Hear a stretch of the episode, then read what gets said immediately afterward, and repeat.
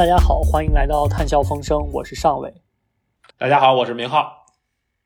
首先呢，祝大家这个春节快乐。我们这一期放出来应该就在呃过年的时候了，呃，然后就趁着是过年这个劲儿呢，我们也想聊一下呃关于年夜饭或者是食物食品的环境影响和健康影响的这样一个问题。呃呃，我们为了聊这一期呢，我们邀请到了一个我觉得应该讲会是一个很特殊的嘉宾，呃，来自卡迪夫大学的何盼老师。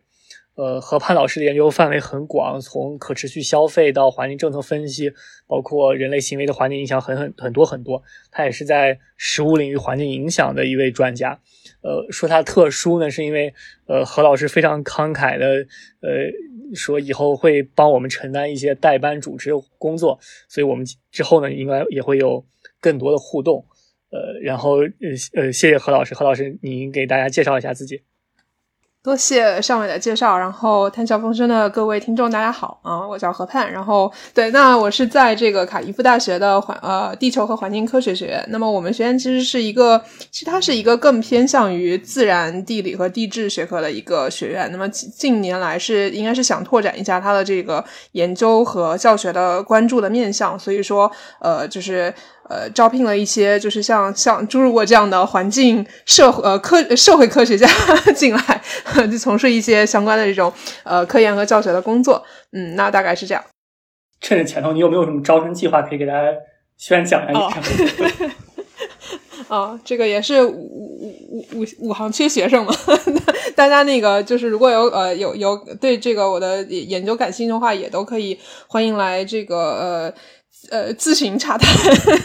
那我自己自自己做的这个研究，主要是呃关注一些就是人类消费它的一些环境影响，并且也关注就是说外生的一些冲击，包括气候变化或者是空气污染以及一些这种环境政策，那它对呃居民的这种日常生活和消费会起到什么样的影响？主要是这两方面，然后会涉及到一些比如说实证的分析啊，或者是呃结合一些环境科学的这种呃 accounting 的方法，比如说 LCA 或者是呃投入产出来进行一些研。研究，所以还是相当跨学科的一个研究的风格吧。嗯，总体上是这样。嗯，那我们就直接进入主题。我们先，因为我们是聊吃嘛，然后我们先说说吃什么，然后我们再再聊这个吃的环境影响问题。然后我我先说吧，我是一个山西人，然后因为我其实很久没有呃回过国了，但是就我一般会年夜饭的时候会吃，但我印象最深的就是我们一般会吃炸丸子和烧肉。然后基本上里边都会用到大量的油，呃，然后我呃应应该还会做一些就鸡鸭鱼肉，就是那就是基本上大家都会有的菜，呃，但但呃我我觉得印象最深的可能就是呃这个辣蒜的那个醋，然后再加上蘸那个烧肉吃，这是我最喜欢的一道菜，就是肥肉配醋，非常好吃的一道菜。然后我是我是北京人，然后我也是好久没有回家过年了。然后我觉得在国外留学生，大家一般图方便都会吃火锅嘛，就是你叫一些同学朋友一起，然后你吃火锅就会涮很多肉片什么的。所以我在想，可能呃牛肉片这个东西，当然我们待会儿会谈到，就觉得可能是不是牛肉的这个环境影响和碳排放比较高。然后在家的时候，大家可能其实就是也是鸡鸭鱼肉，肯定每个都要有，对吧？然后是饺子，然后饺子一般都是。呃，我们家吃的馅儿都是什么猪肉馅儿或者三鲜馅儿的，所以我觉得好像还行。但是好像有的时候，比如说也会炖个牛肉、羊肉什么之类的，所以我我在想，是不是这个菜可能它的碳排放或者环境影响会高一点啊？那看起来我是三个人里面唯一的南方人，但是我们家呃，因为我我们家历历史的背景比较复杂，就是我爸爸我我我爸爸和妈妈小的时候都在东北待过嘛，那个时候就是。呃，去支持北方的这种军工的建设，后来他们又到的贵州，就是支援三线，所以我其实是在贵州长大的。那么我们那边其实会，呃，是一个南北方混杂的一个风格，就是一定会有饺子，然后也是一般会吃韭菜猪肉或者是芹菜猪肉馅儿，然后呃，其他的一些比较惯例型的菜，就是一定要有会有几个大菜，那肯定是会有有一条鱼，然后会可能有的会有时候会有一些虾，然后。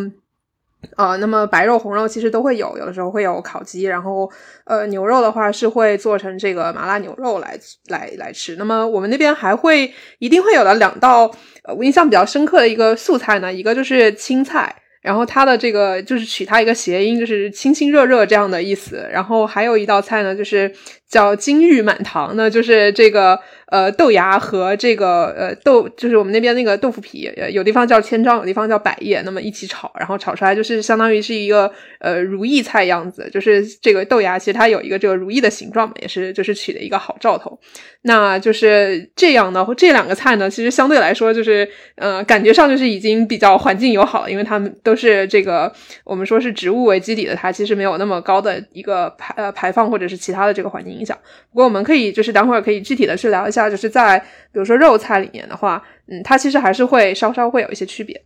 哎，我正好借这个话题来讲，就是我们大概普遍来认为肉菜会比这个素菜就感觉上就觉得它的环境影响更高一些，这是一个普遍的规律吗？就有没有哪个素菜？其实环境影响很高的情况。嗯，我觉得首先我们要明确一个概念，就是我们是在一个什么样的功能单位啊？就是生命周期评价讲究一个功能单位嘛。我们是以什么样的一个单位来比较？那么在我们一般的研究里面，其实是以一个重量的单位来比较，就是比如说每千克或者是每一百克的这个食物，它呃在这个基础上，它究竟是不是环境影响会更高？那么在这个基础上去比较的话呢，其实普遍意义上来讲，确实是肉菜的它的这个。呃，影响是要更高的。那么，除非很特殊、很特殊的一个情况是什么呢？如果我们考虑到蔬菜把它脱水之后。就是，当然，当然，这个也是一个很极端的这种这种呃 case 了。就是如果我们去考虑这个菜干它的影响，它可能就是会大上十倍到百倍这样子，因为你有一个脱水的过程嘛。那么它其实这个相当于一百克的菜干菜和一百克的这种新鲜菜，它的这个呃影响就肯定是呃几十倍的这样的一个差异了。但即使是在这样的情况下呢，呃，就我看到的数据而言的话。就是菜干，它的这个影响都没有，就是肉来的要大一些，所以就是这个差别还是蛮大的。而且是不是，比如说像菜干这种东西，就我在想，就一个食物它就是加工的流程越复杂，然后那相当于人为的你是就要花很多的可能能源来处理它或者存放它，是不是这种加工越复杂的食材也比新鲜的食材一般要影响要大一些？呃，是的，就是理论上应该是这样子的，就是因为有一个这种加工的这样的一个过程，嗯，所以对它，但是我看到目前的一些研究里面，一般来说，大家对于加工食品的这个探讨，其实目前在定量的水平上，它的探讨还非常的有限吧，就是呃，没有说从一个。呃，这种数据的角度能够很好的去证明这件事情，就是它呃会更大。但是肯定就是说，从我们从理论上来说，这这个就是很容易想想呃想清楚的一条线，就是它肯定会呃呃就是引入更多的这种能能源的使用啊，包括水的使用，所以它的这个环境影响应该是更大的。就是说到肉菜了，因为我其实不怎么吃素素菜，特别是在年夜饭里面。我平时会吃很多沙拉，但是年夜饭我就不会吃这个很多肉。能能不能说一下，就是普遍来讲，哪个肉其实是最糟糕的？哪个肉相对好一些？嗯，我觉得要回答这个问题，其实可以去从我们高中生物的这个知识开始讲。就是我们其实可以去看，就是为什呃呃，就是从这个比如说植物到动物，它的这个食物链的一个演变。其实呃，高中的生物里面会讲，就是说它普遍的这个能量的留存，呃，如果你升到一级之后，它大概是百分之十到百分之二十的留存。所以这就是一个呃，相当于是为什么就是肉食呃肉类的这种食物比这种植食性的食物，它的这个呃影环境影响普遍要要高出很多的这样一个最基本的原因就在这里，就是因为它大量的这个，比如说饲料啊，在这个呃就是转换到这个动物的这个重量的过程中，它其实已经流失掉了。呃，所以说基于这样的一个原理呢，我们就可以考虑，就是说，那呃，越就是在生物链呃这个食物链上，它等级越低的这样的一些动物，它的这个环境影响相对也就比较低。那么比较大型的一些呃，然后它在呃等级比较高这样一些动物，它的这个呃，它它它呃这样一些动物身上来来从这样的一些动物身上来源的这样一些肉类，那么它的这个环境影响就会比较高。所以呃，一个简单的这样的呃一个。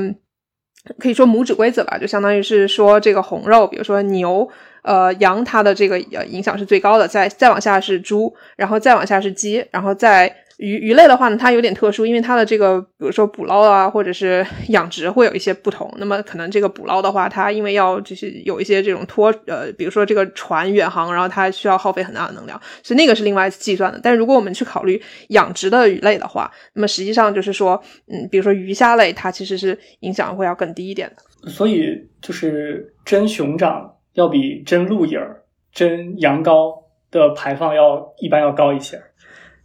理论理论上是这样，但是对我我没有看到实际的数据，但是我们从一个生物学知识 去推导的话，应该是这样子的。就正好你刚才说的这个船远航的问题，就我我们家买买猪肉一般都不会买本地猪，可能会买一些就是附近乡镇的一些我知道，比方山某个山西某个地方产猪很有名啊，或者是怎么样，还有还有一些人，你看你看到他们会买。日本来的什么那种什么黑猪肉，或者到处各黑豚是吧？然后还有各种各样的，就是所所以，我是不是就是吃我吃我本地的菜会好很多？相对来讲，我应该永远选本地的菜。如果只从碳排放的一个角度来看的话，不一定。那你要看，就是说，呃，因为运输只是一个环节。然后，呃，虽然说它其实，如果我们考虑这个长途运输的话，其实它会呃带来很大的能量消耗。但是，呃，产地不同了之后，呃，每个地方的这种生产的技术也不一样。那如果说，假设说我们如果说日本它的这个科技树点的比较清奇，然后它这个发现了一种呃。超超节能的这种养猪的方式，然后算上它的这个运输的这样一个能量之后，可能还是比本地的来源要低，这也是可能的。而从数现有的这个数据的角度来看呢，实际上，呃，生产的这个过程就是我们呃术语叫做呃呃 cradle to farm gate，就是在在这些比如说在这些动物出这个养养养殖栏之前，或者是这个植植物性的食物出农场的大门之前，这一个阶段实际上是它环境影响的主要来源。那么运输反而其实占到比较小的一个部分。那么从这样的一个比例来讲的话呢，实际上 local food。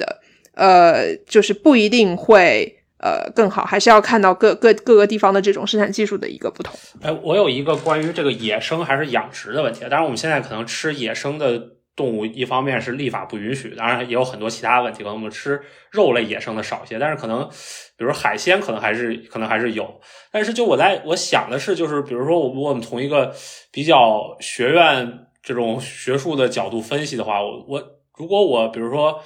我能理解，说我比如说我我吃的是养殖的，对吧？然后我可以选择吃牛肉或者吃素菜。那么，因为同样都是要，呃，就要如果我比如说我不吃这个牛，可能这这这头牛就没人吃，那可以少养一头牛。然后同样可以多养一棵菜。然后你去比较这两个过程所产生的这种排放的变化，然后我能理解，好像菜的排放会小一点。但是如果是野生的的话，是不是就因为它没有一个我们人为特意去做什么事情？是不是野生的感觉上，野生的野生的排放，我们应该怎么考虑呢？对对对，是是这样吗？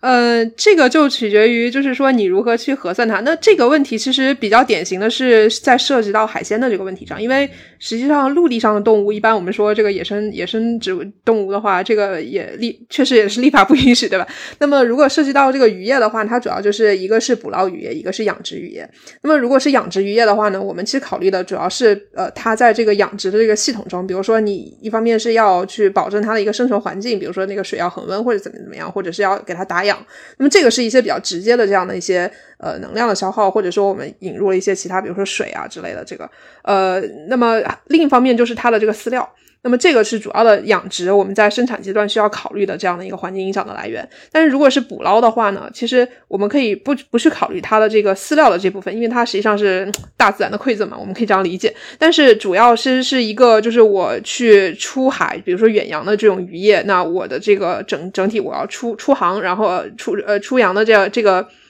航行它带来的，比如说拖网的这个捕捞，整整个的这个过程中，它会产生大量的这样的一个呃这个呃能源的这样的一个呃消消耗消耗，所以说这一部分其实是呃从数据上来说其实是蛮大的，所以其实养殖渔业的话，它相对来说是要更环保一点的。说的那个肉类的那个问题，因为刚才没有聊到一个，我觉得现在大概是一个普遍常识，就是牛肉的排放非常高，能不能给大家就是讲一下这个？这个牛肉为什么是一个非常特殊的肉类？然后为什么很多人都在说牛肉的排放非常重要？因为它高啊，所以它重要。对，我觉得牛肉受到关注，呃，其实可能也和它的这个就是红红肉，嗯，被大家一直诟病说就是它的健康风险非常高，其实也是有有关系的。就是它一方面是它红肉是什么什么什么意思？就是比方我吃的猪猪肉的白肉就。呃，猪肉也是属于红肉，就是你比如说你切开这个肉，然后你像鸡肉的话，它一嗯也不能这也不能这么讲，但是基基本上禽类就是属于白肉。那么就是像我们讲 live livestock，蒜泥白肉是一种红肉，就这个意思。对对对，我们就可以理解为就是说 livestock，我们一般认为它是就是呃这个。呃，禽类以外，就是是家家家畜，家畜是属于红肉这个这个范范畴内的。对，那在这个呃家畜这个范围里面呢，其实猪的这个影响又要比牛要小一些，就是它的那个转化率其实比你应该是比牛要稍微高一点。如果我没有记错的话，这部分，但是就是从数据上来看，就是牛肉它的这个排放是我们常见的这些食物里面最高的。那么同时，它的这个就是呃作为一个红肉，它的这这种健康风险，就是呃现在包括这个。呃，应该是，嗯，翻译过来应该叫全球疾病负担。他们是专门研究就是不同的这种呃健康风险，那么里面包括了一些膳食相关的一些健康风险。他们就研究说这个红呃红肉带来的这种健康风险的这种相关性，就是呃这个造成的这种健康的影响是很高的。你你刚才讲到这个健康风险的这个问题，就是就你好像暗示大家是一个东西，就是越健康的食物就越低碳。越不健康食物就越越这个越高碳啊！我有我有传递出这样的信息吗？我们就有点危险，曲解别人的意思。我我觉得在从营养方面来讲，其实它是很重要的一个适适适适度的一个概念。就是我们嗯，这个我们要讲中庸之道，对吧？我们什么东西都是不要过量，但是也不要不足。所以说，我觉得像呃，这个包括。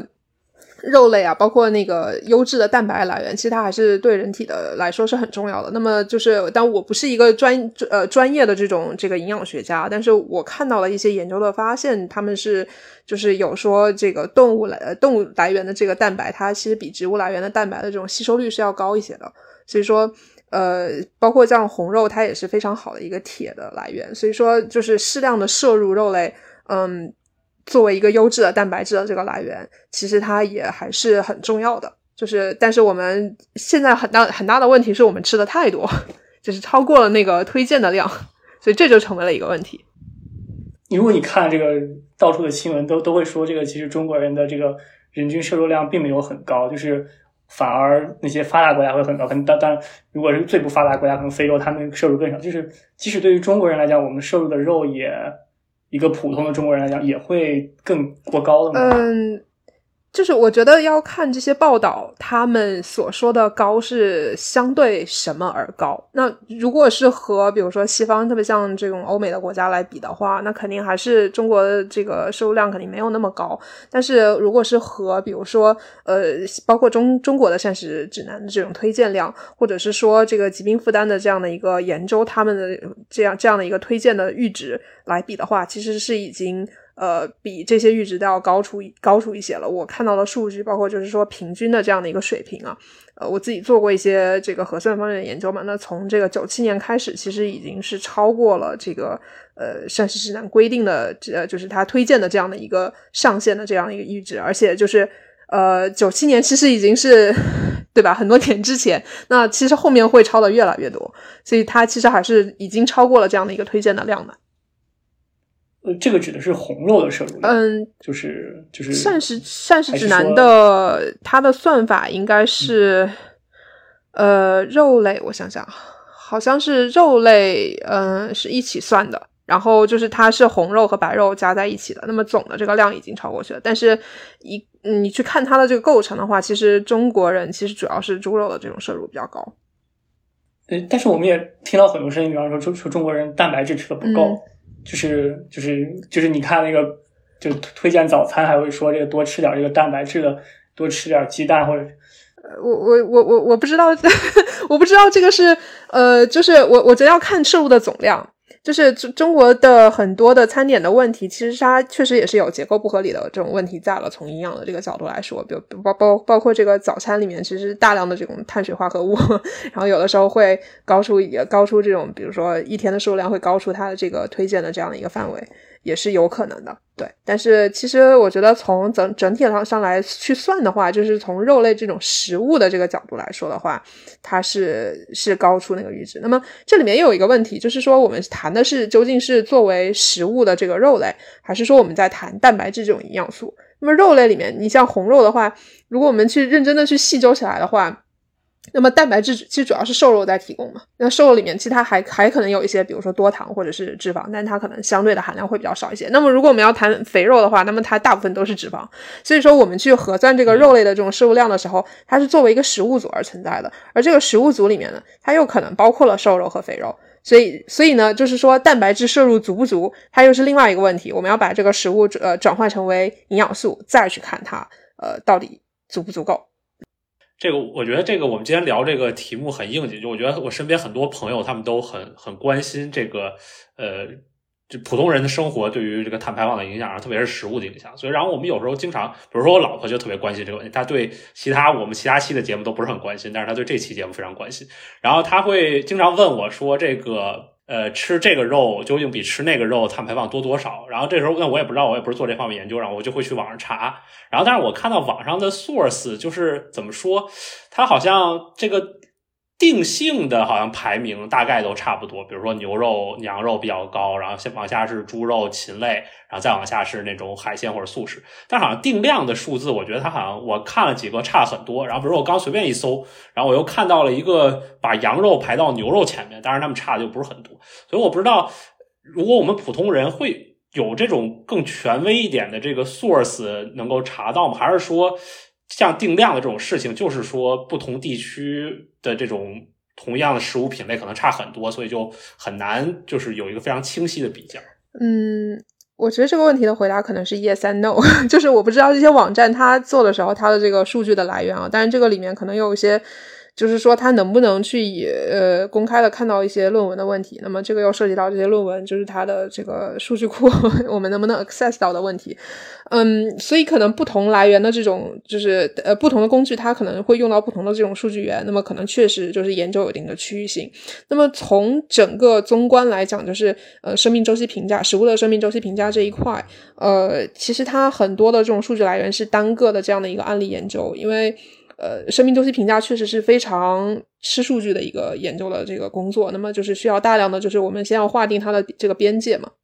你比如说，我们去生产这个牛肉，那好，这个你要从饲料开始算。那饲料是生产饲料用用的化肥，我们要不要算？它它用的这个拖拉机，我们要不要算？这些都是很细部的这样的一些工作。所以，它要先框定一个大的范围，然后列列出一个这样的，就是说我们要算哪些东西的一个清单，然后再一项一项的去把这些数据都找出来。所以，单是比如说某一个地方的某一某一某一种食物，它的这个计算量就已经非常的庞大了。那么，如果要考虑到全球的这样一个生产，比如说它气候的差异，它生产条件、它生产技术的这样一个差异，考虑到各地的这样一些运输里面，呃，这样种种的这样一些因素之后呢，所以说这个工作就看起来它的这个数据量简直就是，如果我们能，如果我们要把全球的所有的东西都包括进来的话，呃，单个研究里面肯定是不可能的。那么现在的就是呃。一些工作呢，他们其实做的就是说，把全球各地的这样一些有的这样的一些研究做呃汇总起来。那么我们看，就是说基于已有的研究，它究竟有哪些数据，然后我们来用一下。那么包括就是它可能，比如说像运输，它可能可以基于这个距离去做做一定的估算。那么现在这样的努力是有的，然后也是有一些呃比较权威性的这个这个文章发表出来。那么我印象中最近的一篇应该是一八年，嗯。有发在这个 Science 上的一篇文章，那么他们是针对应该是全球，印象中好像是两百多个呃不同的这种。呃，生产的地点，然后不同的这种更多的一些生产的过程，呃，去做了一些汇总。那么这个是目前最权威的研究，呃，研究的这种呃这个数据库。那么这个数据库他们后来做成了一个网站的这个数据库，呃，这个数据也在不断的这种更新的这个呃不断更新的这样的过过程中。嗯，但是我不知道这个网站其实它有没有被这种，比如说更日常的这种去计算。食物的环境足迹的这样一些网站所采纳，如果有的话，我觉得可能是相当于是一个非常好的这样的一个呃这种数据的这样的一个交流的这样的一个一个过程。我们可以就是我我我刚看到了那篇 Science 文章，所以我们说不定可以把那个它的网站的数据给它找出来，然后 post 在我们的那个 link 里。大家如果对食物感兴趣的话，可能这还是一个相对比较权威的一个 source。对他们主要做的是一些这个初级的那种农产农产品的这样的一些计算。那么后面就是同样呃，应该是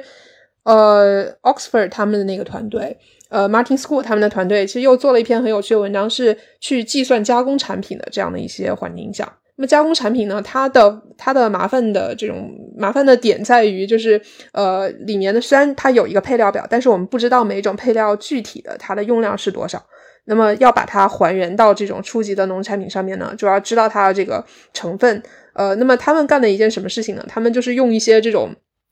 呃呃，相当于是用了一些规划规划模型，去呃，因为从这个配料表里面，我们知道就是它配料表的这个呃书写的原则是。呃，越靠前的这个配料，它的这个成分比就越大。那么这是他们用到的第一条规则。第二条规则是，呃，在加工食品的这种包装上面呢，一般是能够看到它的一些这个营养的这个成分，我们叫 nutrition facts 的，包括它的蛋白质多少，然后脂肪多少。那么他们用这样这样的一些呃，就是呃营养成分。表里面的一些数据呢，去作为这种呃这个规划模型里面的一些这种给它一些限制，那么从而去做一些，比如说像线性规划，那么它要符合所有的这样的一些 constraint，那么去呃从这个过程里面去模拟每一个配料它的多少，然后再把这些配料还原到呃像 Hestia 这样的这种就是初级农产品的这样的一个环境下，然后进行加总，得到这种加工产品的这样的一个环境下。我我刚才就是聊了各种各样的食物，我觉得。我们有一件事情没有聊，就是做菜的这个这个过程，就是就是就是你知道，可以炒，可以蒸，可以可以煮。你你就比比如说是你看这个呃，你你去这个我我我这个人最喜欢看的那个 B 站视频就是美食视频，我每天可能会看二三十分钟，可能一个小时。我也是。然后你看到那个每次我我特别看那个农村做菜的视频，但凡一用电炉，那个弹幕就会说这个。这个以前都是用木炭烤的，比这个香多了。就是这个地方，就这个由这个木炭转为这个电，这个它对环境影响有多大？就是这个非常必要的，就是我们必须得去适应吃这个电炉里边的吃的，不能去吃这个木炉里这个炭烧烤鸭或者炭烧的这种好吃的。呃，我觉得这个问题有几个面向。第一个面向是它好不好吃。那我确实看到过一些一些研究，就是说这个确实你木炭烤出来，它有它可能这个有这个美拉德的反应，然后它呃能够把这种食物的香气发挥到一个更淋漓尽致的一个地步，这呃也是有这样的讨论的。那么第二个面向是说，我们从一个耗能的这个角度来讲，呃，它比如说你不同的这种烹饪的过程，它的这种能能源转转化的这样的一个效率究竟高不高？那么如果是比如说用这个炭炉的话，嗯。我不确定，但我我我我们其实接下来就是现在在做一些研究，就是想去看这个不同的烹饪方法它的一个环境影响是怎样。但是我觉得不确定的，我我现在不确定的一件事情是说，比如说从呃，如果我用电炉子来做饭的话，那么。从一次能源转换到电力这样的二次能源，它其实又有一部分的流失。如果我们把这部分都考虑进来的话，它总体的耗能和这个，比如说用碳炉相比哪个更大？但是另外一方面呢，就是说如果我们用电炉的话，是不是说它加热的效率会会高一些？然后如果用碳的话，它可能就是。这个火苗四处乱窜，它可能是不是在这个烹烹饪的这个过程中，它会流失的多一些？这个问题我现在也没有办法回答。那可能我们要通过一些研究，或者是要这方面的这种专家来回答。嗯，第三个面向是，我觉得它有一个室内空气污染的问题。就如果我用电的话，其实它是相对比较清洁的，就是它不会在室内的这种烹饪过程中产生一个更大的这个污染。但是如果我用木炭的话，呃，这个风危 危险的这种系数就 其实是更高的。所以就是说，呃。嗯，我前前两天还看到，就是说微博上有个热搜嘛，就是说什么油烟让这个呃做饭做饭的确会让女性老得更快，就它会产生一个油烟的这样的一个污染，呃，会造成一些健康的这种影响。所以我觉得其实这一方面也是会需要得到一些关注的。呃，那我我们接下来就稍微科学一点，就是你刚才讲了很多这种，就是从一个生命周期的角度，从它。这个出栏、这个生产这样一个过程，一直到最后放养这个餐桌，整个过程这样一个生命周期，嗯，就是现在来看，就是你如果想搭建一个，就是比比如说，我想知道我每一个吃的所在的那个那个碳排放是多少，这个这个达到这个一种完美数据库的这种困难在哪里？就是从研究的角度来说，嗯，从研究的角度来说，我觉得是，呃，很多研究现在其实是高度的集中在发达国家嘛，因为它确实有这样的一些研究的条件，我才能去定量的去算这个东西。但实际上，呃。像发展中国家，它的这个数据其实是非常不完备的，所以说现在我们能够去匹配到的一些，就是在研究里面应用的一些数据的话，其实，呃，我看到很多 case 还是来源于欧洲啊，像美国啊这样一些，就是它一方面是农业技术也比较发达，一方面是它科研成这个条件也比较成熟的这样这样一些地区。那但是在发展中国家的话，我觉得它的情况会，呃，我们不能说落后，但是会，我觉得会有一些不一样吧。就包括像这个发展中国家，它可能没有那么。呃，成功就是它的农业还没有那么的工业化或者是机械化，那所以说它可能呃，就是它整个的这种耗能的结构啊，包括它的这种机械的使用啊，都是非常不一样的，所以这会带来就是数据上很大的这样一些区别。嗯，但是现在我觉得可能它嗯在数据里面代表性其实是没有很高的，我觉得这个是其实是需要去。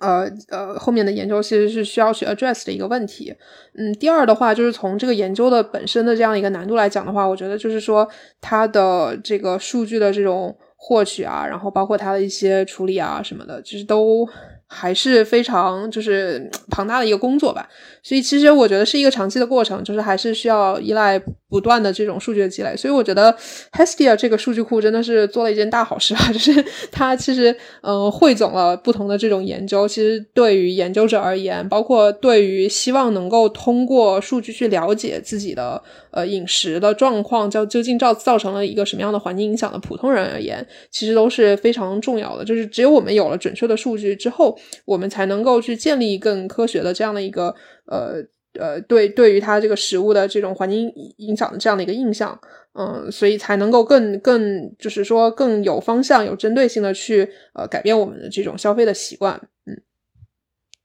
那我我们刚才聊了很多，就是就是。就我们刚才也也谈到了一些跟碳中和有关系的部分，但是我们刚才前一部分主要是在聊这些食物它们这个碳排放的现状，以及哪些食物排放比较高嘛。然后我们这个播客的这个主题是跟碳排放和这个解决气候变化相关系，对吧？如果我们把这个食物也当做一个部门来看待的话，那食物呃是现在占到了全世界大量碳排放。那如果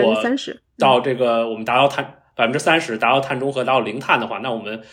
呃，要把他的这部门碳排放降下来，但是我又觉得，但我不是这方面的这个，不是做这方面研究的人，但是我觉得食物这个部门又显得非常特殊，对吧？就是因为我们归根结底，每个人吃什么，它还还是很大程度上是一个个人的选择。然后，而我们在比如说讨论能源呀、电力这些部门的时候，就某种程度上，我们讨论的是可能在消费者看来，他。终端拿到的那个产品是没有变化的，只是说上游这个生产的方式变了。比如说，呃，原来大家同样都是用一度电来充我们的手机，然后原来是煤电发，现在是呃太阳能、风电发。其实对消费者来说没有什么太大关系。当然，这个价格可能有变化等等，这会影响它。但是它归根结底，它对它没有太大的影响。但是好像实物上，如果我们抛开刚才说那个人造肉之类的不谈的话，听上去好像我们要解决这个问题。听上去归根结底还是要消费者或者我们老百姓本身做出很多的这种习惯上的变化也好，是是是是是是这样吗？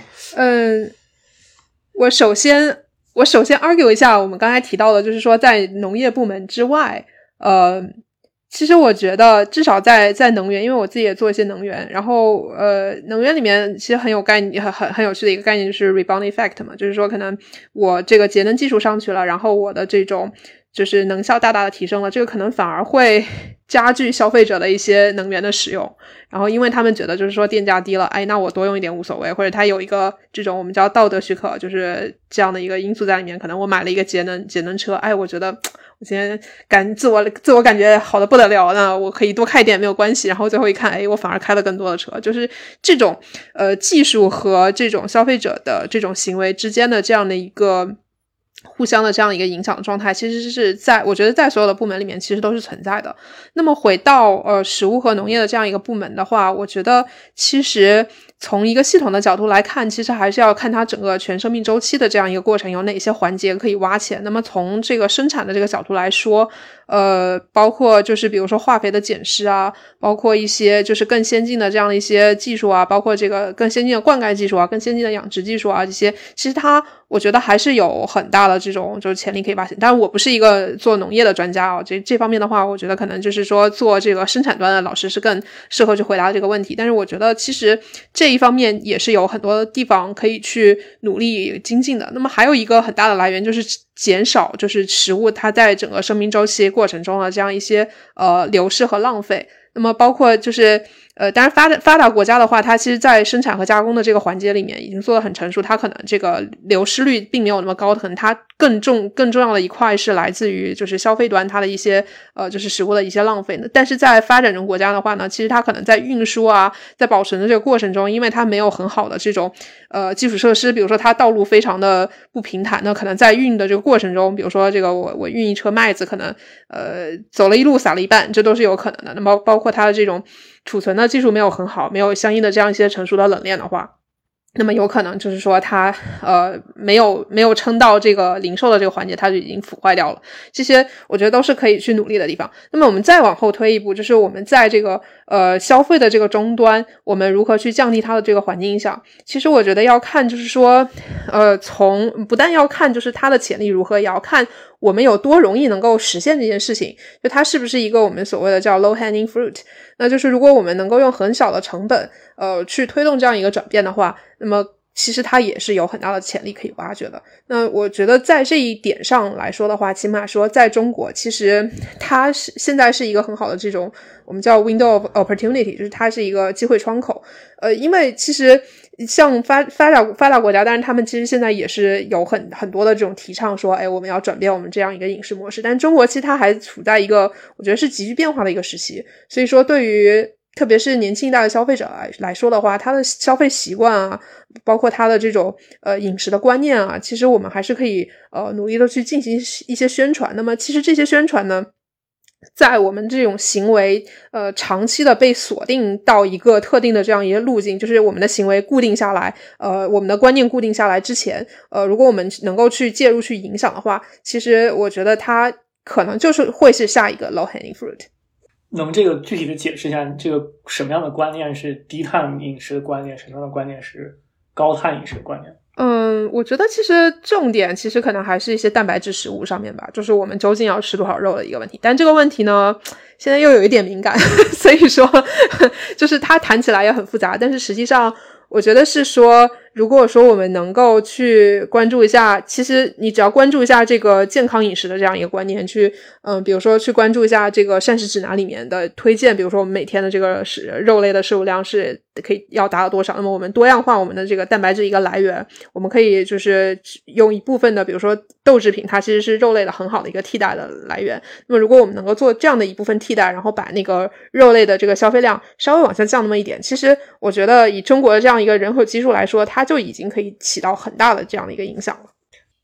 就刚才说到这个关于这个饮食行为改变的问题，然后我可能我一直比较好奇的一个，就是可能我们在，因为我们都在在国外嘛，然后我觉得在国外接触的这些同学和老师，然后。总感觉好像近几年来，似乎这个素食成为了一种风潮。比如说你在学校吃这个免费的饭的时候，大家经常有人就会说说我是不吃肉，我要吃素。然后或者然后学校也会问大家的这个 option 是什么，一般一般就都会有素食这个选择。然后但是我又但是在像在美国这样的国家，我可能觉得欧洲、英国可能也很大程度上就是它这个饮食的选择，其实跟你的这个政治的这个。这个 political 的这个看法也是很有关系的，对吧？就有些就相对我们相对来说相对 liberal 的一点人，可能对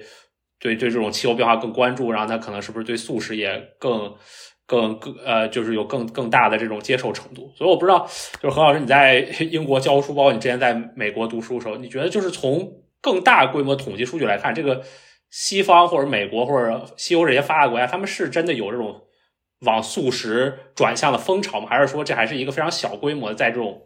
我们这种这个 bubble 里发生的这种行为呃，其实这问题我没有很仔细的关注过统计数据，我不敢说。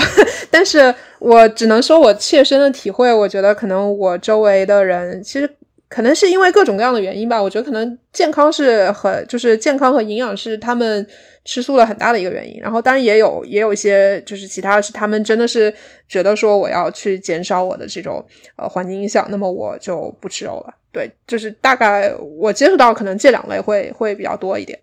我我我能不能就是就是问一下，就比方说你当你说一个吃素或者不吃素以外，刚才说的这个低碳风潮，就对于一个普通的中国胃口来讲，就是大概来讲，一个什么样的饮食习惯是一个既能够低碳又能够营养好，然后可能又成本不是那么高的这样一个选择？就是我们应该怎么去选择我们的食物呢？在这样一个观念的影响下，嗯，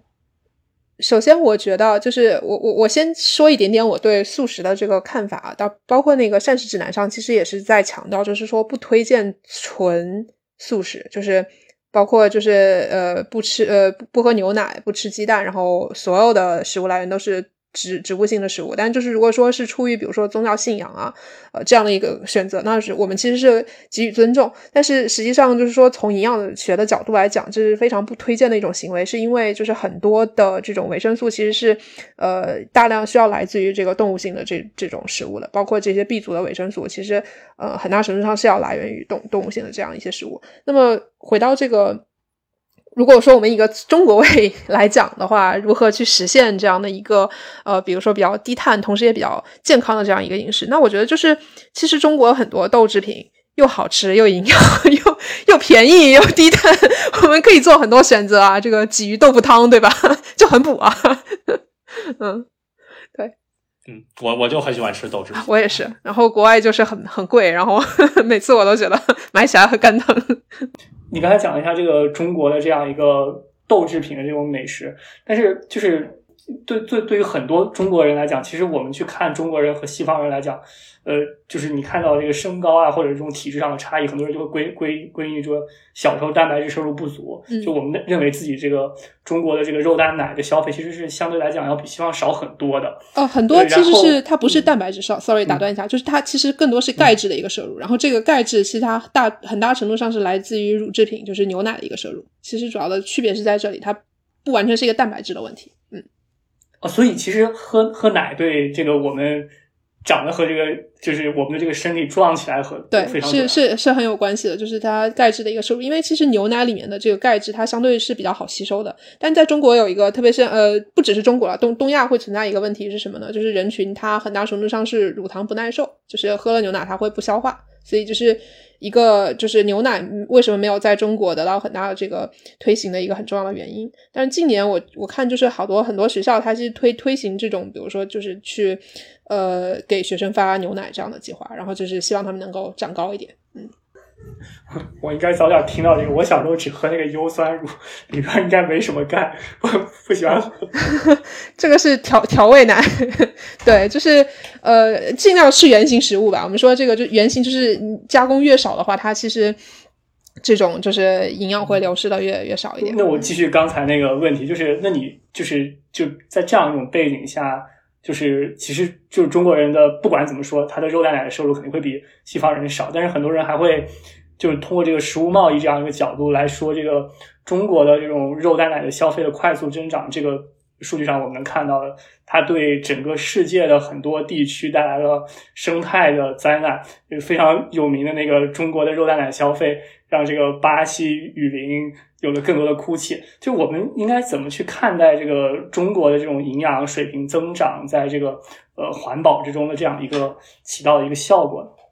嗯，其实我觉得这个问题啊，有一点点类似于气候谈判、气候变化的谈判，就是说发达国家它其实整体的这种耗能的这种，比如说食物上的这种环境影响已经很高了，然后他看到中国有一个巨大的这种飞升，他就觉得说，哎，那我可以拿这个问题来说事儿。这个当然有一点这个。这个有一点 political 了，我们回到这个科学的这个 范畴里面来。那么就是说，我觉得中国的就是它的食物的消费造成的环境影响的增长是事实。呃，现在的国民的平均水平，它的肉类的消费超过了膳食指南的推荐值也是事实。那么就取决于说我们呃是不是要关注这个问题，以及要多大程度上去解决这个问题？那我觉得就是说，呃，它其实这里面会有一个健康和营养的这样的一个我们叫 double loss 嘛，就是它其实双输是现在是一个双输的局面，就是我们既产生了大量的这种环境影响，那么同时又呃，就是其实对健康造成了一些不良的这种影响。那么所以说。如果说我们能够以这个健康的这样的一条路径去出作为一个强调的这个支点，那么去呼吁大家，其实至少我们可以就是吃的健康一点，那么同时也带来一个环境的这样的一个呃呃 co benefit 的这样的一个效益的话，那么是不是可可以去推动这个饮食朝一个呃比较可持续的这样一个方向去转变？那么我觉得其实这是可以去做的一件就是 low hanging fruit 的事情。那么至于说就是说我们应该如何去看待这件事情，我觉得可能就是说。呃，既然它有这样的一个呃 co benefit，那么呃，如果我们就是去尝试一下，呃，说不定它就会起到很好的一个效果吧。我我我觉得您说的这个还是，我觉得我觉得特特别有道理。我就想到刚才类比的那个，就气候谈判那个，我觉得这个类比还挺贴切的。就是比如说，如果我们去看所谓的累积人均排放的话，那么现在这个最高的应该是加拿大，然后其次应该是。美国吧，然后中国就排到相对比较后面的地方，然后所以就是我我我总觉得就是在我们看待这个问题的时候，就有两个极端，这两个极端都是不对的。一个方面，一个极端是很多发达国家他们完全不考虑所谓的这个 cumulative 的这个 emissions，对吧？然后他就只看说你现在中国你现在的排放很高，然后你的这个你又增长很快，所以你现在应该呃，我们就是我们应该呃，或者甚至甚至中国现在有时候都不是。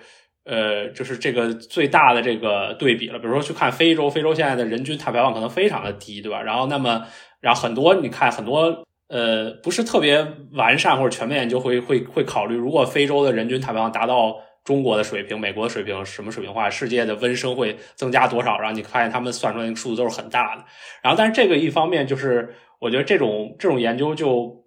很不全面，在于它它的它的暗含的假设就是说。呃，这个非洲人民应该 stay at 这个水平，这个他们的人均碳排放应该是很低的水平，然后这当然是就是完全剥夺人家发展的机会，这是这是这个方面非常不好的地方。但是另一方面，你又会看到一些呃，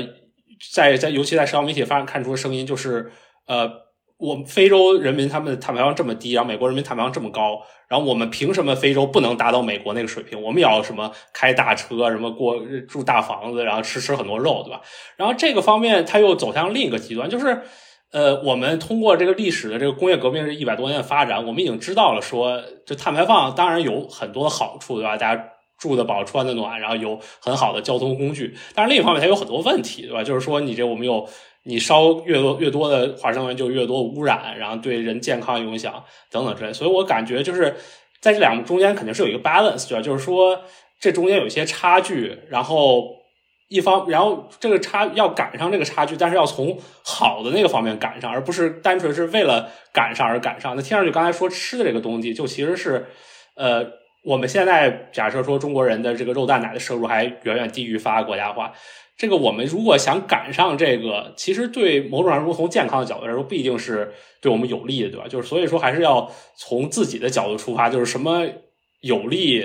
我们才做到那方面，而不是说他们比我们高，我们凭什么不能吃他们那么多的肉蛋奶？对对对，我我很同意这个这个看法。然后呃，我想补充两点，就是第一点就是呃。呃，这个当然，食物食物上面其实它是相对有比较有标准的，就是我们其实是去看，就是我们呃，比如说膳食指南推荐它能够维持一个人就是他健康的良好的这样的一个身体运行的状态，那么我们要吃多少的蔬菜，吃多少的肉类，吃多少的主食，那么包括其他的方面呢，其实这一块呃也是有一些相应的探讨的。那么呃。我知道的是，在耶鲁，然后森怀院他有一有一个教授，然后他的 last name 我忘记了，first name 叫 Rao，然后呃，他本人长得也很很帅，然后他是亚萨那个呃，好像是他和亚萨有一些合作，然后他他是呃对，然后他他们其实是有就是。去 develop 了一套标准，就是说我们是一个可持续生活的标准。它呃，就是把每一个方面其实都涉及到，就包包括食呃食物，然后包括这个居住，我们大概要一个，比如说呃，大家能保持身心健康的状态的话，我们需要多大的居住面积，然后可能每天的这种用能、用电、用水，大概要保持在一个什么样的状态。那么就是通过这样的一些生活的标准，其实呃，我感觉就是说，它其实是什么样是一个可持续的生活标准，那么饮食的标准，然后居住的标准，它其实做到这一步，其实也是有一定的依据可以去参考的。那么，所以说，我觉得这才是我们应该去改进的一个方向，而不是说我我们的标杆要设到我们要超英赶美，然后和他们达到一定的这一样的这样这样的一个消费量。我觉得这个是第一点。第二点的话，就是呃，所以说这个问题就是吃的问题为什么会被泛政治化，或者说为什么我们现在有一点在冒天下之大不韪在聊这个问题的原因，就是在于如果说我们呃去呃就是从这种。健康也好，环境的角度也好，去呼吁，就说，呃，中在中国，那么大家可以去减少一点肉类消费，然后这个会引起大家非常多的不满和抱怨。他们其实很多的这种探讨的矛头就会指向你说，哎，那英国人、美国人吃那么多，然后他们现在在指责中国人为什么会这个呃肉类消费，那么这个可能就是一些西方的阴谋。好，那这样的阴谋论一上场的话，我觉得这个这个。整个讨论的这个范围，其实就已经越来越远离我们科学的这个，就是我们我们为什么要去做这件事的一的一个方向了。那么它就会变得非常的，就是呃，就就开始往一个泛政治化的方向去去走。那么可能会引起大家的一个呃，就是态度上的一个反弹。我觉得这个可能不是一件好事。所以说，嗯，我我觉得这个问题可能某种程度上也蛮无解的。但是就是说。它又很重要，就是我们其实是应该要去推动这样的一个消费方式的转变，嗯，但是可能因为这这呃这个同时又会在实际的这种层面上，因为要求大家去做一些这种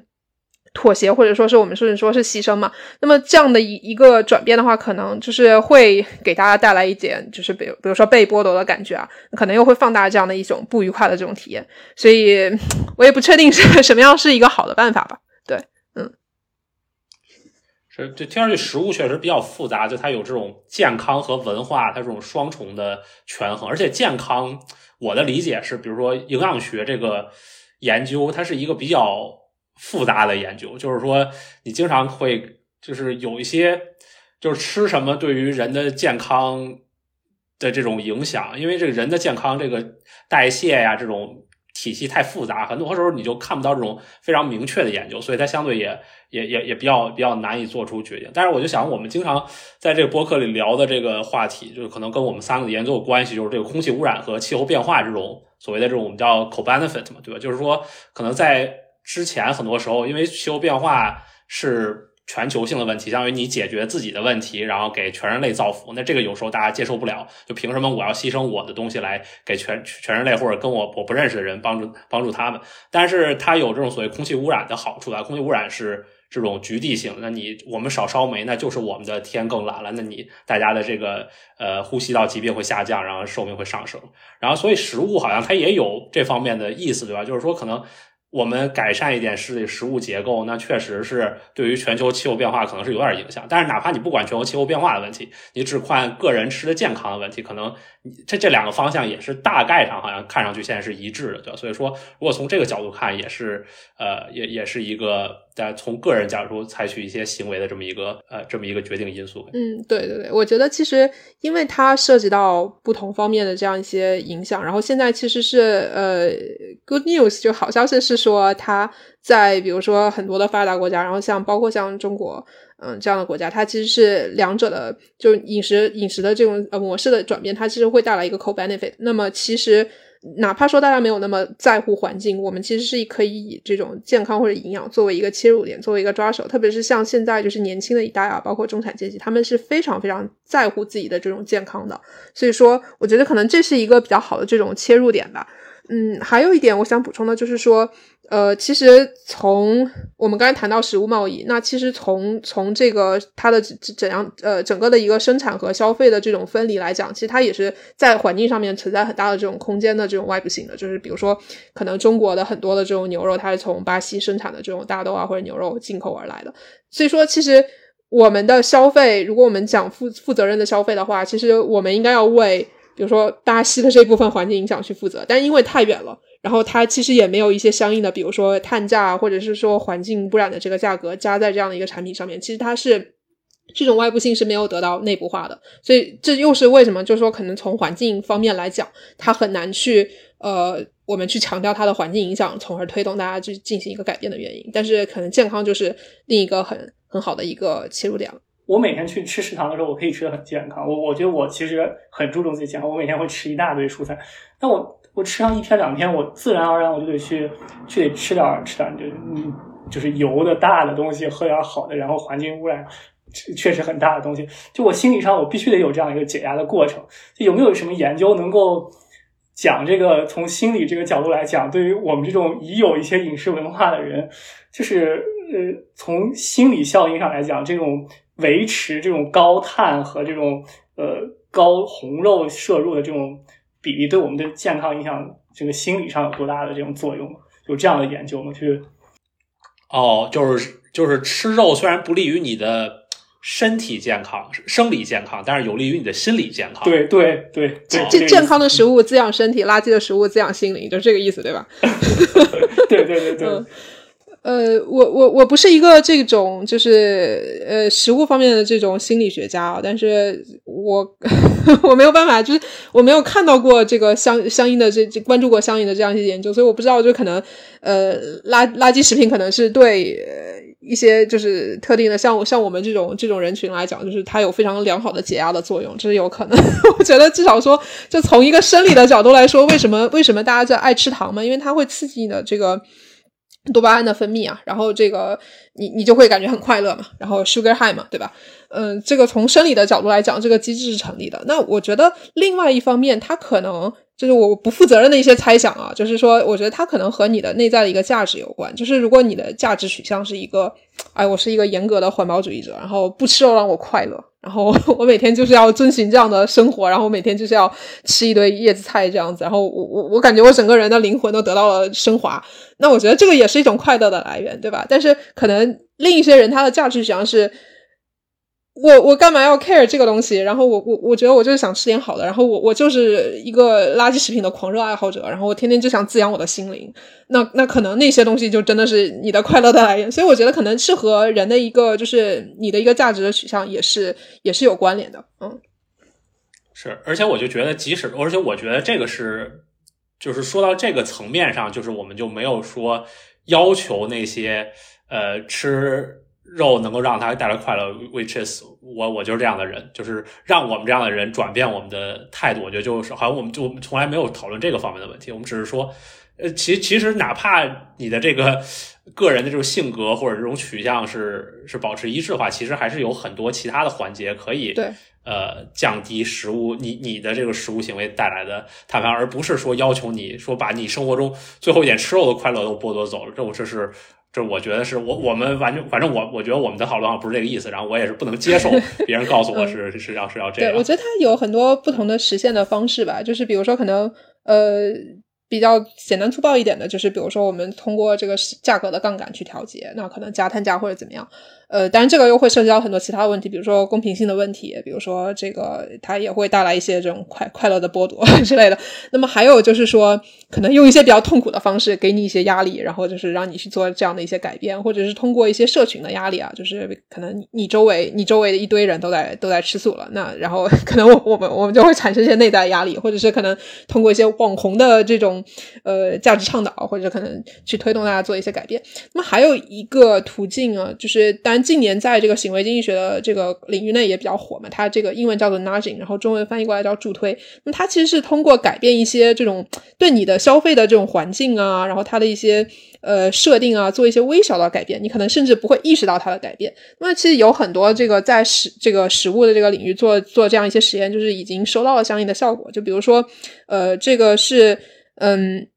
在这个比如说餐馆的这种 buffet 啊，就是自助餐里面，他们如果把这个盘子的这个尺寸调小一号，然后放在那个地方，哎，大家就自己去拿食物，然后他们就会发现，就是说食物的这种消费量和它的浪费量都会减少。另外一个，这个有很多，我就会拿两，是吧？但是实际上总体总体来说，还是它的它的这个背后的原理是什么呢？就是在一个更小的盘子里面，你同样的这个食物看起来是更满的，就是它会给你一个视觉上的这种饱满饱满的程度，然后就会可能就会改变你的一些这种对它的一些感知，所以你可能就会更快的感觉，哎，我好像真的吃饱了，我可能就是不需要再再再拿第三盘了，对吧？你可以拿两盘，但是可能不会拿第三盘。那么还有一些就是呃，我看。看通过另另外一些研究呢，就是比如说他在这个餐馆的这个菜单上面，他调整这个点点单的顺序，就是前面给你排一堆蔬菜沙拉之类乱七八糟，然后后面才才是就比如说我们这个 entree 啊，或者是一些这个肉类的菜。结果他又发现这个蔬菜的这个消费量大幅的上升，然后可能肉类可能有一些减少什么的。那它这个原理就是在于我可能我点单是一路点下来的嘛，那么可能我前面点点了一些之后，我就会心理感觉上说，哎，我可能。差不多了，差不多了，我不需要再吃那么多肉，然后我可能后面就会少少点一点肉类。那么包括就是呃，还有就是我我印象中好像是剑桥还是牛津，他们在这个学校的餐馆里面也做实验，他们也是这个这个自助餐嘛，他他就是有一条这个动线，就是相当于说你进去，你拿拿着盘子，然后开始往你的盘子里面夹菜，他们把这个你。它的这个动线上的这个菜的顺序做了一个调整，就把一些素菜什么的就放到了最前面。那么结果上就是和上一个这个实验原理也比较类似，就最后就是说，可能它这个呃饮食这个结构也会有一个相应的这样一个调整。所以这一些实验啊，它其实其实没有给你造成一个非常痛苦的感觉，但是它在无形之中也是会改变你的一些行行为的一个选择。所以也很多的这种研究也是认为，就是说可能这是一个 low hanging fruit 的一个途径。嗯。是我补充一个问题，就是说，好像就比如说，我们看，就我们想这个碳中和，好像都是国家主导，对吧？就是说，就是想象，就是说，我们现在国家有一二三四五个 sector，然后排放是多少？那么能源 sector，我们的。三十年、五十年规划是什么？工业我们规划是什么？当然，这个技术有成熟有不成熟，但是大概的规划好像是有的。我们国家对食物有规划吗？哦，这很 tricky，就是我觉得食物没有办法规划，它是一个消费端的东西嘛。对，就是你规划，你只能说农业碳中和，对吧？但是它又是一个生生产端。农业碳中和是有规划的。人造人造肉产业“十四五”规划纲要有可能会有这种东西吗？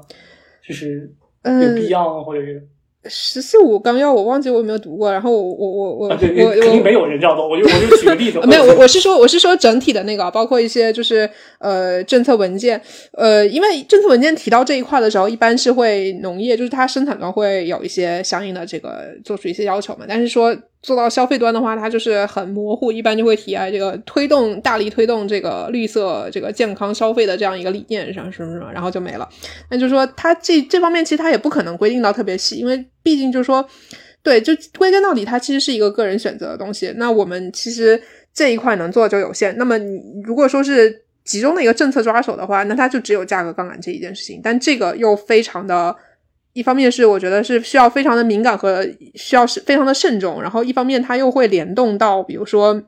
粮食安全的问题，比如说农民的这种就是他的生计的问题，因为可能你比如说肉类啊或者是主粮，它其实。呃，这个价格啊怎么定？然后你你这个农民他最后能分到多少？其实这些这些问题就更更复杂了。但是我我不是这个这个三农问题的这个专家，我这个我也不敢讲。但是我我我觉得就是从 我有限的这个对这个问题的认知来讲，我觉得就已经非常复杂了。所以说，我觉得可能从消费端的这个改变来讲，它更多的路径是一个 bottom up 的这样的一一条路径，或者是说我们可能是通过我们是不是能有办法去呃，比如说从行业的角度啊，就是比如说。呃，外食的这种就是外卖平台啊，或者是呃，比如说餐馆，提供一个更更良好的，就是可以可以给大家提供更更多、更健康、更环保的这样一些选择。那等等我们这些选择丰富起来了之后，那么大家是不是另外一方面就是去进行一些宣传和价值的这种引导，是不是可能在一定程度上就是能够去转变大家的这样一个观念？因为呃，从至少从从这个营养和健康的角度来讲的话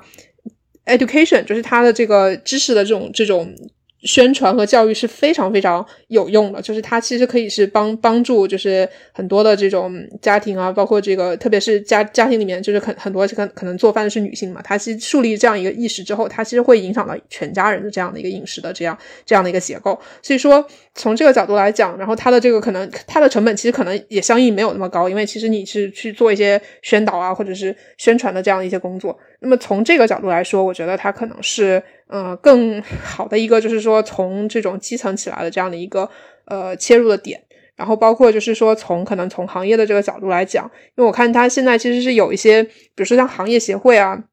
它其实会发布这样的一些可能呃和可持续呃食物可持续性相关的这样的一些指南，就是说你可可能可以怎样去呃改变你的一些行为。那我觉得其实它可能在某种程度上和这种企业的这种价值也是相关的。现在大家可能在在谈这个 ESG 啊或者是 CSR 谈的很多。那其实我觉得作为就是比如说像呃外卖平台像美团这样的平台，或者是说作为大型的这种连锁的这种餐饮企业来讲的话，它可能。说不定啊，这个是我 wild guess，我不负责任猜想。我觉得可能也是可以，比如说作为他们的这个 ESG 啊，或者是 CSR 的报告里面可以去宣传的一个点。那可能他们在这个生产的过程中，啊，我我提供了更更健康、更天然这样一些食物，我注重我的营养搭配，然后我又有效的减少了这个。呃，在生产的这个过程中，呃，这样一些食物的损失和浪费，那么这个对他来说也是有好处的。那么对于这种注重健康的这种消费者来说，他也是更能接受的。所以，我我觉得可能这样，这这些可能是在这种比如说零售啊，或者是消费的这样一些过程中可以去切入的点。对，我觉得刚才这个点就是就我们落到一个可以执行的点上，然后呃，就就是正好是春节嘛，给大家一些就是春节。低碳饮食的建议，就是呃，就是一些最基本的，你觉得过年里边哪些哪些小的步骤能够实现一个低碳的这样一个过年饮食的这样一个建议？嗯，我觉得可以从就是进食的这种就是呃食物挑选的顺序去着手吧。这个其实也是一个在健康方面非常好的一个建议，就是说。呃，比如说你饭前可以多先饭前三十分钟先喝一杯水，这样的话可以增加你的饱腹感，你可能就不会吃下那么多，然后节后要痛苦的这个高强度运动三十天。那第二个就是说在。正餐的时候呢，其实是可以先呃先吃大量的蔬菜，然后再是蛋白质，然后最后是主食。这样的话，其实先是通过这种纤维呃给你带来一定的这种饱腹感，然后呃蛋白质，那么其实给你提供了优优质的这个蛋白质来源，它其实也是饱腹感非常强的一个食物。那么最后你可能就是呃再再摄入一定的这种主食，就是一个非常好的一个营养上的搭配，也不会导导致你吃太多。好，那。这样一一套健康的建议下来，其实大家已经可以发现，就是说，嗯，该有的都有了。那么其实也是有很多的指示性的这种食物在里面，它其实已经可以满足到我们一个尽量减少我们的这种食物碳排放的一个呃一个一个目的了。嗯，呃，那那就非常谢谢何老师这样一期节目。其实呃说说说起来，我们这个节目虽然停更了很久，但是我最近在看我们这个过去一年的这个。节目的录制这样的情况，其实我们去年没有那么高产，但是呃，还是我觉得还是有很多人一直在看我们的节目，然后读者给了我们很多启发。然后我特别想说，有二十六个读者，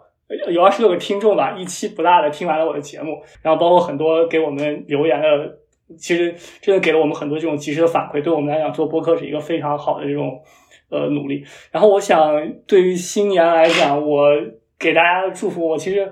很少，因为感觉过了一年以后非常非常快，我不知道大家有没有这种感觉，就突然一下就进到一个过年的状态。然后今年有乱七八糟各种各样的事情，我就觉得呃，就是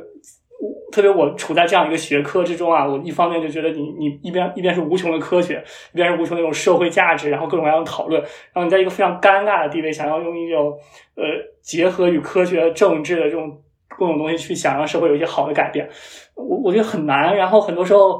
你就会感觉你所做的工工作其实非常细小和非常，对于这个世界发生事情来讲，实在实在是太微不足道了。但是我我只能说，这个也许这个对于我们这样一些想有点做一些社会把它变更好，但是呃，就是又很难去呃不知道自己能不能做到的一样的人来讲，我觉得也许潮水退去，我们唯一的底库就是我们没有在这样一个迷茫的时代。盲目的等候，至少我们勇敢的去选择了这样一种追求，让它变得更好一个的这个变化。然后我就想把这句话送给大家，就是我们还是要去争取在这样一个混乱的时代，能有一个穿的一个这样一个乐观和寻找真理和美的底裤。然后这这就是我的新年祝福吧。啊，这这这个祝福还是很激动人心啊！我补充一下，那二十六个听众啊，就我。我我不认识我身边的人，我觉得我身边人不会有这二十六个人里里的。比如说我从来我很少点在小宇宙里点开我们的节目，然后我老婆基本上不听我们节目，然后我爸我妈他们偶尔会在微信公众号上听。所以如果这个尤其是在小宇宙这平台，因为这是我们那个看到那个数据的来源，如果大家是最起码你每期都点开了对吧？然后稍微听了一会儿，然后你可以在我觉得你应该就算作这二十六个人里面，然后我们就诶非常感谢你们一直以来支持，然后可以欢迎大家在这期下。呃，节目下面留言，然后跟我们讲一讲这个，认领一下这个这二十六个人的这名额。然后刚上回讲了一个祝福，我觉得非常好。然后从我我我个人给大家稍微，我我一个更实际一点的想法，就是我每次就我经常有写这个年终总结的这个习惯，但是今年没写，因为今年出去玩去了，然后回来之后还没来得及。的原因。呃，但是。呃，但是我看我之前几年写，呃，我看我去年写的，我我当时有一个感受，我觉得今年也特别的，我我今年还是还是这么觉得，就是我觉得，我不知道是可能人过了那个特别年轻那个学生时代之后，我觉得就是好像大家随着岁数稍微增加一点，当然我觉得我们都是青年学者，因为我觉得好像。生活中最重要的是，我把这个词叫能量，叫 energy，就是说你每天起来，你就会觉得自己整个人非常的 energetic，就是说不管你做什么，你都好像呃，都都都有都都都都很专注，然后你知道自己为什么在做什么，而且这个我觉得当我整个人非常有能量的时候，也是我不管是学习啊、工作或者跟别人相处，然后这个感觉状态最好的时候。然后不管是成功或者失败吧，就是你好像更真切的感受到这个生活它这个。你这个经历，然后，然后，而且我觉得，就是从从比较功利的我们研究的角度来说，我觉得这个研究，如果大家去看自己的 productivity 或者 progress，一般也是非线性，就是说你一个呃做出来 project，它不是说。十个月做出来，然后每个月都做出一点点非常稳步的。一般来说都有一个呃一段时间，然后突然你就想明白了这个东西该怎么做，然后很快的把这个结果出来。然后对我来说，那一个阶段一般也是你这个人的 energy 比较高的时候。所以我就祝我大家这我们三个人和我们听众，大家这个在新年里 energy 就有高 energy 的时候越来越多。然后这个就跟我们这个吃和休息联系的非常好，就是说你要吃好、运动好、休息好，一般从我个人角度说才能有 energy。所以就希望大家在新的一年里能够。有有更更高的 energy 的水平，然后能够吃好呃睡好休息。突然感觉这个价值上到了一个前所未有的高度。我原来准备的都是一些什么祝大家贪吃不胖这样的，这个突然。不 不知道该怎么说了，对吧？我我我我本来想说什么这个尽量发胖，丝毫勿虑，对吧？把这个 皇帝的批注送给大家，但是突然这个突然就进进入到了一个形而上的这样的一个层次。但是我刚才就听这个上伟在讲啊，就是说包括做做播客也好，做科普也好，或者是做科研也好，有的时候其实会产生这样的困惑。嗯，其实我自己我自己个人来讲，其实我是一个很丧的人，所以我嗯，刚才你们在说这些。事情的时候，我其实想到一句话，就是“但行好事，莫问前程”。我觉得对研究或者是对做科普来说，其实都是这样的一个心态，就是你其实，在做研究的时候。特别像我们，我们在做就是实证嘛，那么我们其实是在呃，英文叫做 empirical study，对，就是嗯，它其实是在用这种呃数据去做这样一些统计分析，去找找它的这样的一些这个，比如说我们要找这个呃显著性的这种相关嘛。那我我我我就经常开跟跟跟别人开玩笑说，哎，这个夜空中最亮的星应该成为我的幸运曲，我每次跑步回归都应该放这样一首曲子，然后去找那三颗星星。对，所以就是嗯，在这个过程中，其实会。经常经常性你会你会发现一些令人困惑，然后你也不知道该怎么解释的结果，所以我觉得也不是每一个研究都能够成功的被发表被看到，然后有一些可能就是死在半路上怎么样，呃，或者是堆在一些这个你电脑的某一个你从来也不会不会再去打开的文件夹里面。那么包括我觉得像科普，其实有的时候可能我觉得是我们嗯，你不能够去度所有的人，但是可能你。呃，有一个人曾经坐在你的船上和你聊了一段天，然后你把他送到了一条河的对岸，然后他可能走走向哪里，你也你也不会知道，但是你们有曾经在那个。百年修得同船渡的这样的一段情谊，我觉得就已经很好了。所以说，我觉得从这个角度来讲的话，嗯，我觉得还是做一个悲观的乐观主义者吧。就是我们呃该做的事情坚持下去，然后特别是在嗯过去几年，我觉得也是其实是非常变动不知的一个时代里面。所以说，我觉得新的一年就祝大家都能有一个嗯坚韧的心态，能够能够平安，能够健康。好，那我们这期节目就到这里，然后非常啊谢谢何老师做客我们的节目，然后也非常感谢所有能够听到这里的听众，祝大家新年快乐，我们明年再见，新年快乐。